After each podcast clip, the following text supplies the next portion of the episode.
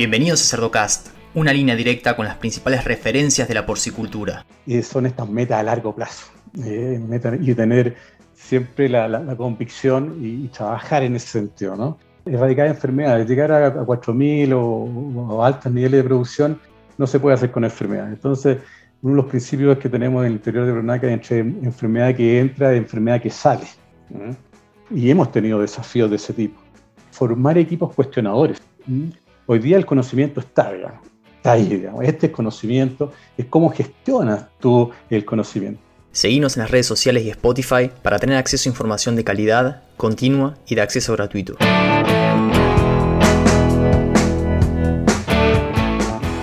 Hola a todos, mi nombre es Leandro del Tufo y Cerdocast solo es posible gracias al apoyo de empresas innovadoras que creen en la educación continua, como Provimi, Beringer Ingelheim, NIDAP, Agrovision y Trout Nutrition. Hoy vamos a hablar sobre cómo alcanzar los 4.000 kilos por hembra al año.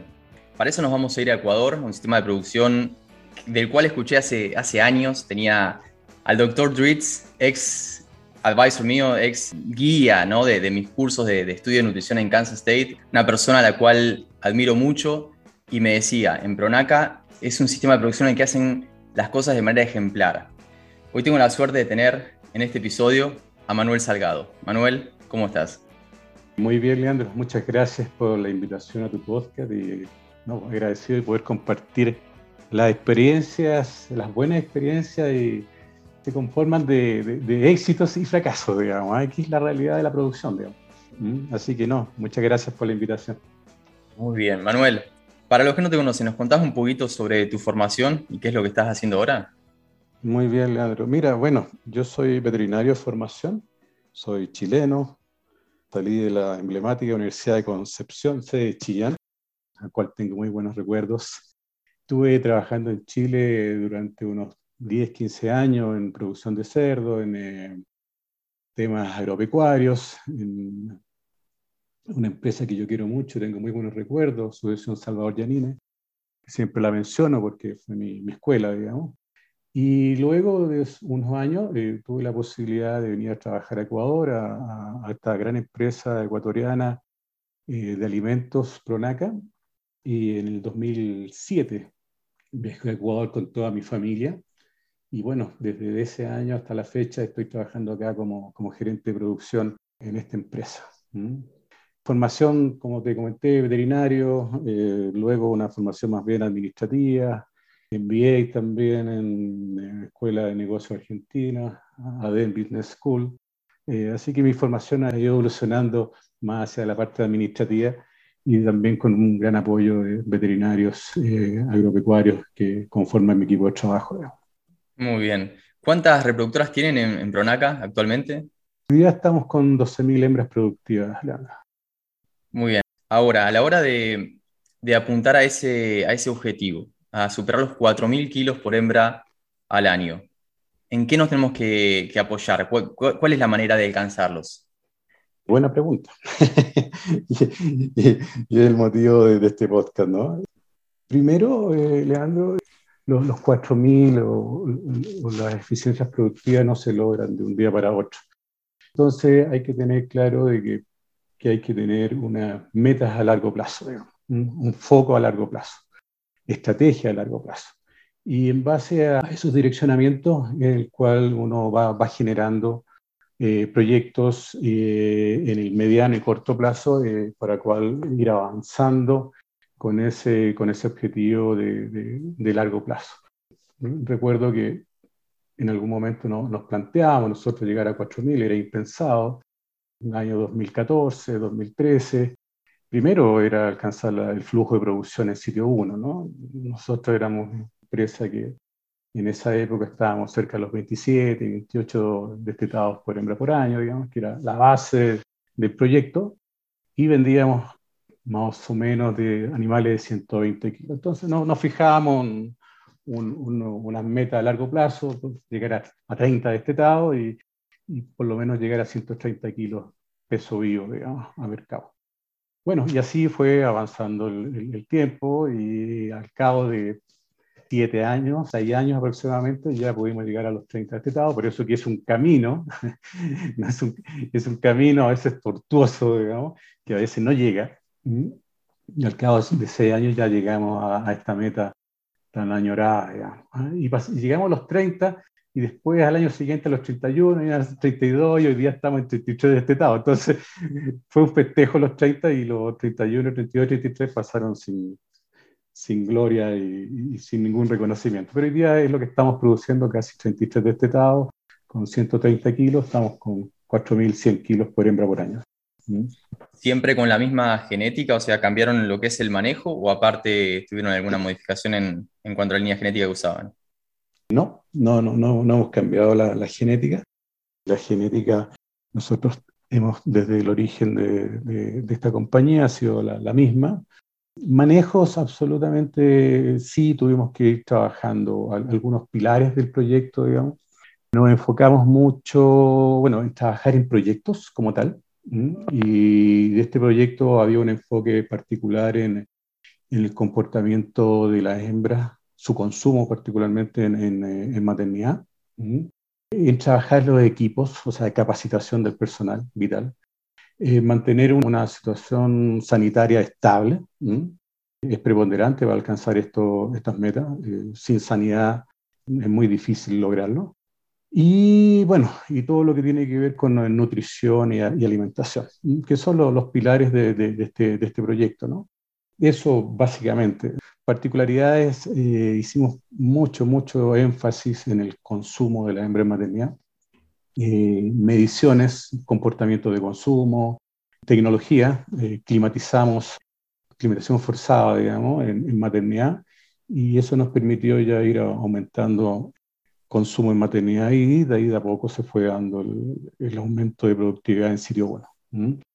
Eso en, general, digamos, en términos muy, muy generales de lo que el proyecto tenía considerado para, sacarlo adelante. NIRAP es el líder mundial en automatización agropecuaria, basada en la identificación animal individual. La tecnología de NIDAP es fácil de usar y ayuda a los ganaderos y porcicultores a gestionar millones de vacas lecheras, así como cerdos criados en grupos, las 24 horas del día, en más de 100 países. Muy bien. Y mencionaste que mejoraron desde lo que es la cantidad de cerdos destetados por, por hembra al año y también se fijan en lo que es obviamente peso a faena, ¿no? que es importante para, para alcanzar esos 4.000 kilos. Ahora, ¿esos cerdos que producen van a parar a un mercado interno o, de exportación? Porque esos 130 se me hace que no todo mercado no los, los acepta hoy en día. No, al contrario, el mercado nacional, pero Pronaca, digamos, la, la estrategia es una estrategia de integración, desde la producción de granos hasta la faena y comercialización de todos sus cerdos. Ecuador es un mercado de peso liviano, como bien dices tú, Leandro, y Latinoamérica en general, ¿no? Son de cerdos de 100, 110, nosotros estamos produciendo 130 kilos, pero esto lo puedes hacer tú cuando haces animales con eh, valor agregado, o sea, nosotros producimos cortes, toda la producción de nosotros está enfocada en cortes y no en venta de canales ni menos en cerdo Así que cuando tú tienes esa posibilidad, puedes ir a, estratégicamente enseñándole a un consumidor las diferentes bondades de, los tipos de cortes y las bondades que tiene la carne de cerdo y no el cerdo completo.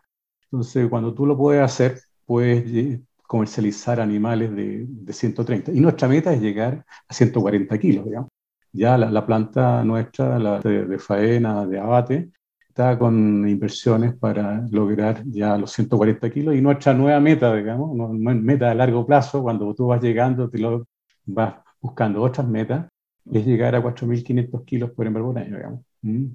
Mm. Excelente.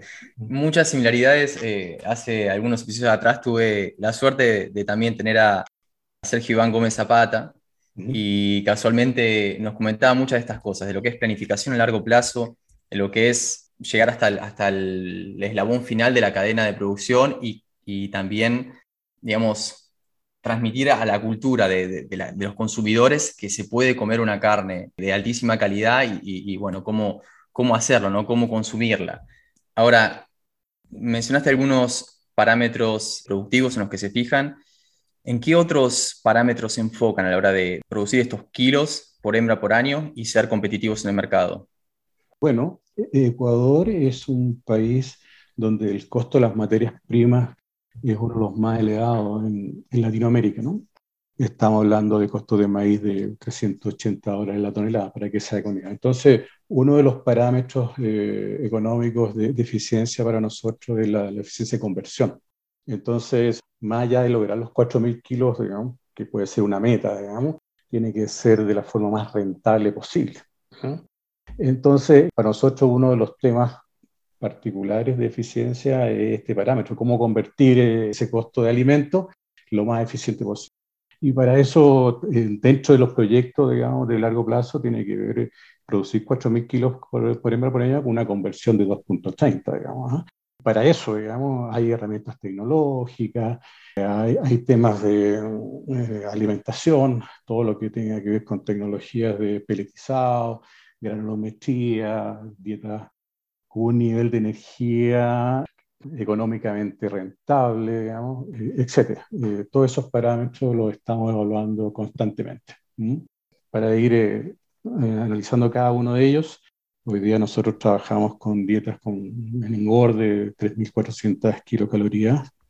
También trabajamos con granulometría de 500 micras, más o menos, con, con un pellet de un PDI de muy alta eficiencia, etcétera. Entonces, con, esos parámetros eh, hemos logrado niveles de, conversión alimenticia de los que yo te mencionaba. Con manejo de comederos, de animales por, eh, por boca, tecnología en comedero, etcétera, que, a veces no se menciona, pero son muy importantes al momento de, de eficientar el, uso del alimento. ¿Mm? Me acuerdo alguna vez que Steve Ritz volvió de, de, hacer una visita técnica a Pronaca y volvía sorprendido de la conversión alimenticia y de, los, de, las materias primas alternativas que, que, utilizaban. Me parece que ahí, ese sentido, tienen que ser bastante recursivos, ¿no? Cuando los costos del maíz y la soja pueden ser muy elevados, de ir a buscar algo que, que nada, que baje un poco el costo por kilo producido, ¿no? Sí, claro. Y, y ahí uno de los temas, Leandro, de cómo, cómo lo hacemos, digamos, ¿no? es una de las formas, digamos, hay otras, digamos, hay otras empresas lo hacen de diferentes formas, pero nosotros, y una de las diferencias que yo he visto en nuestra industria, eh, es que tenemos un recurso de innovación del área, digamos, de innovación y desarrollo, que está constantemente probando cosas, constantemente. Nosotros entonces tenemos con el área de investigación y el área de producción, estamos probando materias primas, de diferente tipo, que son de, amplia producción aquí en, en, el Ecuador, como banano, palmiste, yuca, etcétera, etcétera, etcétera, digamos, que tenemos jaulas metabólicas para desarrollarla y ver el, cómo, cómo sacar el máximo provecho a estas materias primas de, que son acá de la casa.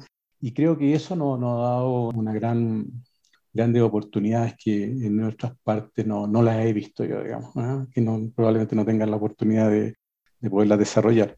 Pero ese es una de las formas que marca la diferencia. Con Steve seguimos trabajando ahora indirectamente con Steve, ¿no? Él, trabaja en una empresa genética, pero cuando él trabajaba en la Universidad de Minnesota, eh, estuvimos dos o tres años trabajando con él en base a proyectos, otra característica que, que es de Pronaca, digamos. No fijarnos cosas amplias de cómo aumentar, sino que enfocarnos en un proyecto, en ideas, digamos, desarrollarlas e ir avanzando.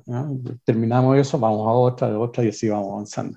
Pero con Steve trabajamos en, en algunos proyectos, especialmente enfocados en sitios 2, con, con, dietas simples, que le llamábamos, porque no, no eran simples, ¿no? Y se molestaba, digamos, que, se, que igual que nuestro querido amigo Diego Camacho, tú lo conoces a él, que le decía que no, no, no, eran dietas simples, digamos, sino que eran menos complejas o, o, tenía otra estructura, digamos, ¿no? que dio unos muy buenos resultados y, con el cual hoy día estamos trabajando, seguimos trabajando. Muy interesante, en ese sentido, y bueno, depende en qué lugar de, de América uno se vaya, digamos, la reputación que tienen esas dietas simples, ¿no? En algunos lugares dicen, no, hay que ir súper complejo porque después tiene un crecimiento exponencial hay muchas muchas cosas que se dicen y que realmente no, no son así, pero bueno, en, en, Kansas particularmente tienen, tienen esa recomendación, ¿no? Vamos con dietas simples, ¿no? Le, decimos en inglés por lo menos, donde prioricemos en la, supervivencia del lechón y el desarrollo y después vamos fuerte arriba, ¿no? En, lo que es el engorde de terminación y, que se exprese el potencial. Pero bueno, nada, buenísimo. Manuel, y una, una cosita. Mencionás las, las diferentes oportunidades, en qué se enfocan. Me gustaría que nos compartas quizás los desafíos con los que se encuentran en Pronaca en el día a día, porque esto llega a, productores, ¿no? Y a veces lo que uno atravesó le puede llegar a servir a otro como para, nada, salir de esa misma situación más fácilmente, ¿no? Correcto, correcto, Leandro. Mira, los desafíos, bueno, hay desafíos que son transversales a toda la industria, ¿no? Hoy, hoy, día los desafíos de sostenibilidad creo que son extremadamente importantes. Ya vemos como en el estado de California está prohibida el consumo de carne de, de hembras que vengan de gestaciones en jaula, digamos, el estado más grande de Estados Unidos, 40 millones de habitantes. Así que hay, que ponerle, hay que ponerle atención a estos temas, ¿no? Nosotros estamos trabajando también ese tema, nuestros proyectos de crecimiento eh, eh, tienen un enfoque también en ese sentido, en términos de bienestar animal. los temas ambientales también es una situación que constantemente estamos evaluando más, más allá de, la, de los temas netamente regulatorios, ¿no? Porque obviamente toda la industria está en ese contexto, cumplir con las, las normas que, que, nos rigen. Eh, pero hoy día eh, los consumidores llaman a ir sobre esas regulaciones y, y, tenemos que estar muy atentos a cómo desarrollar esas inquietudes que el consumidor nos no, no está pidiendo, ¿no? Creo que estamos en un momento de, de, de cambios muy, muy, muy potente, ¿no? Muy, muy potente y claro, y hay algunas empresas eh, líderes en, el mundo, en Latinoamérica, que tienen que estar en esa, en esa situación, digamos, más allá de lo regulatorio, más allá, más allá digamos. Y, en eso es un desafío permanente, permanente y hoy día más, más que antes, absolutamente. El tema de, también nuestros, stakeholders, nuestro, nuestras comunidades, ¿no? Cómo nos insertamos en las comunidades nosotros, más allá del, del consumidor el local, digamos, cómo estamos ahí nosotros y ese acercamiento que debemos tener con las personas, los, los poblados, los agricultores, los que están alrededor nuestro, cómo, cómo nos ven, digamos, como, como vecinos. Y creo que eso es extremadamente importante, entender, entender eh, el impacto, el impacto de, de, este, de, esta industria y cómo se va a ir eh, generando en el futuro. Son temas extremadamente relevantes al momento de, tener una industria y que dure por muchos años. Nosotros, y es nuestro el propósito de Brunaca, ¿no? es, alimentar bien como propósito principal en la humanidad, digamos, y generar un desarrollo en ese sector agropecuario. Somos, somos, parte del desarrollo. Entonces, em, entender de que estamos insertos dentro de una situación que hoy día ha ido cambiando y es compleja. Tiene, tiene, alguna, tiene algunos matices bien, bien, bien bien difíciles de entender, digamos. pero es nuestra responsabilidad como líderes y sacarlo adelante. Y en eso estamos, digamos. Ese es lo, transversal que, que atraviesa a toda la, industria. En el día a día, es los desafíos, fíjate, Leandro, de tipo sanitario, ciertamente es algo que, que hay una presión constante mantener nuestros estándares de producción, de competitividad finalmente. Nosotros, tú sabes que la, producción es la, es la, dueña del costo dentro del negocio. Digamos. Entonces, uno de los elementos más importantes es el tema sanitario. Y antes del tema sanitario, el, el tema de, de, bioseguridad, ¿no? El tema de bioseguridad. Creo que ahí hay que, hay que también hacer un, un análisis muy particular y hoy día es una rama, siempre la hemos unido al, tema sanitario, pero yo creo que ya se, es tan específica que el tema de bioseguridad hay que mirarlo como otro elemento independiente. Y en ese sentido, comentarte en qué estamos trabajando y los desafíos que estamos eh, hoy día atravesando. Estamos trabajando con un proyecto de compartimento. El compartimento es un, elemento que la OIE lo, lo, tiene definido como tal, no, no, lo certifica, ¿no? La OIE que, que certifica países libres o regiones libres, digamos, pero el compartimento como una unidad independiente sí lo valida como tal, digamos, o sea, lo, valida, lo, lo, está el post de desarrollar compartimiento. El compartimiento es básicamente una, entre comillas, una certificación de, de, bioseguridad. Y, los conceptos ahí que, hay detrás de eso tienen que ver con temas de biocontención, de análisis de riesgo.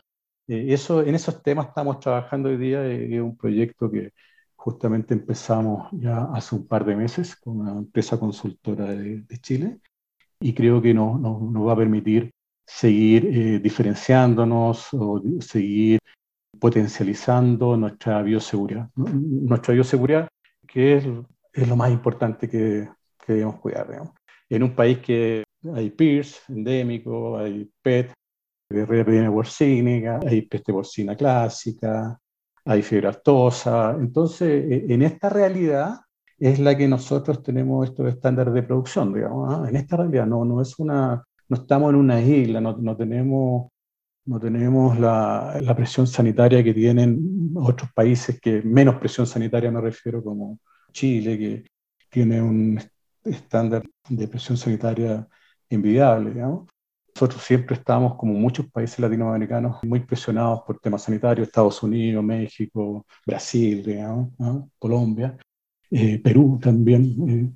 Eh, acá es una presión constante el poder eh, tratar de, salir adelante bajo este escenario de, enfermedades. y creo que ahí es re importante el tema que, debemos seguir desarrollando. Y hoy en día, con la llegada de la peste porcina africana a América, esa compartimentalización también puede llegar a, ser una herramienta interesante, ¿no? Absolutamente, absolutamente. nosotros hoy día, bueno, llegó a peste porcina africana, República Dominicana, ya, ya, está, en la, está prácticamente en, 11 provincias de las 31, así que está por todos lados, digamos, los, números que nos han llegado, digamos. Y claro, y el compartimento viene a, potenciar y a seguir desarrollando todo el tema de bioseguridad. Estamos muy contentos con este proyecto porque es un proyecto que se trabaja en conjunto con la, en este caso, con la entidad pública, y entre ambos se va a la IE para poderla validar como tal, digamos. No, no, no, no lo reconoce como tal la OIE, pero sí es una herramienta de, de mucha ayuda para poder tener este paraguas de, protección que es re importante en, países como los nuestros aquí en, Ecuador, que el tema de, de, la presión sanitaria es bastante fuerte. Eh, una, una, tremenda herramienta, ya lo, podremos compartir más adelante una vez que, que, lo, que lo saquemos. ese es otro podcast, digamos. El tema excelente, no, excelente.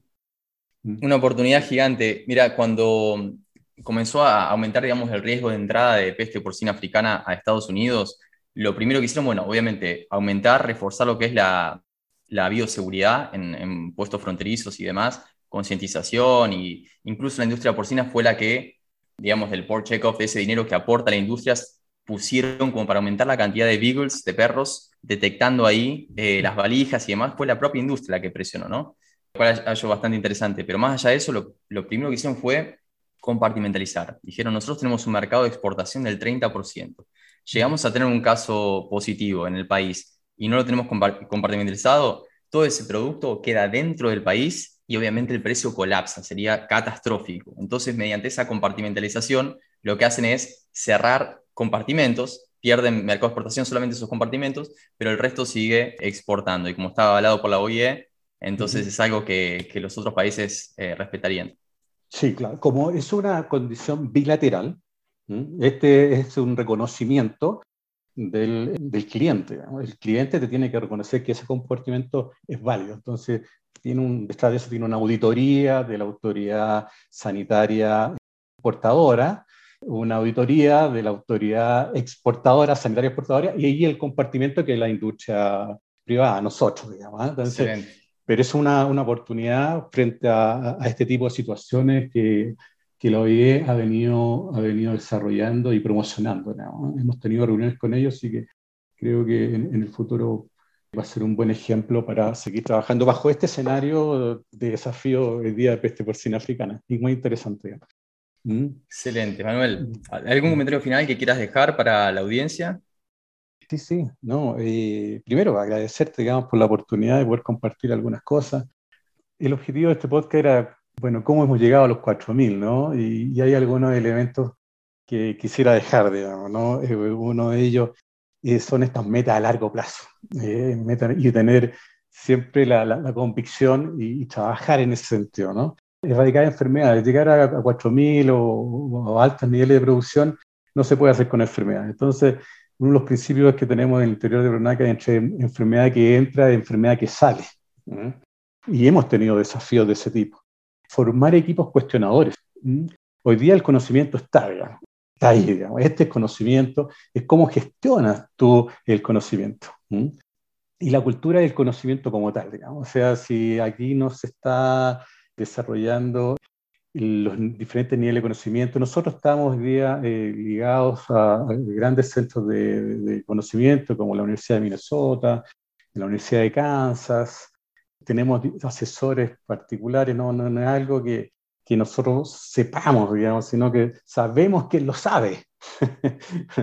Entonces, como sabemos quién lo sabe, nosotros acudimos a esas personas y la gestión de esa información es la que se genera a través de los equipos que hoy día se han ido desarrollando. Digamos. Y la base de, lo que, hoy día se, ha estado trabajando mucho es tener un nivel de información, una base numérica para el análisis adecuado de las diferentes variables que hoy día la industria. Sin números, digamos, es muy difícil poder evidenciar dónde están las oportunidades de cada una de las áreas de producción.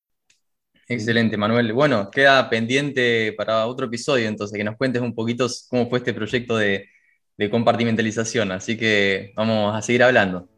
No, no, eh, es un tremendo desafío y ya el próximo año vamos a tener algunos, algunos resultados al respecto. Así que ahí les podremos comentar cómo nos va. ¿Mm?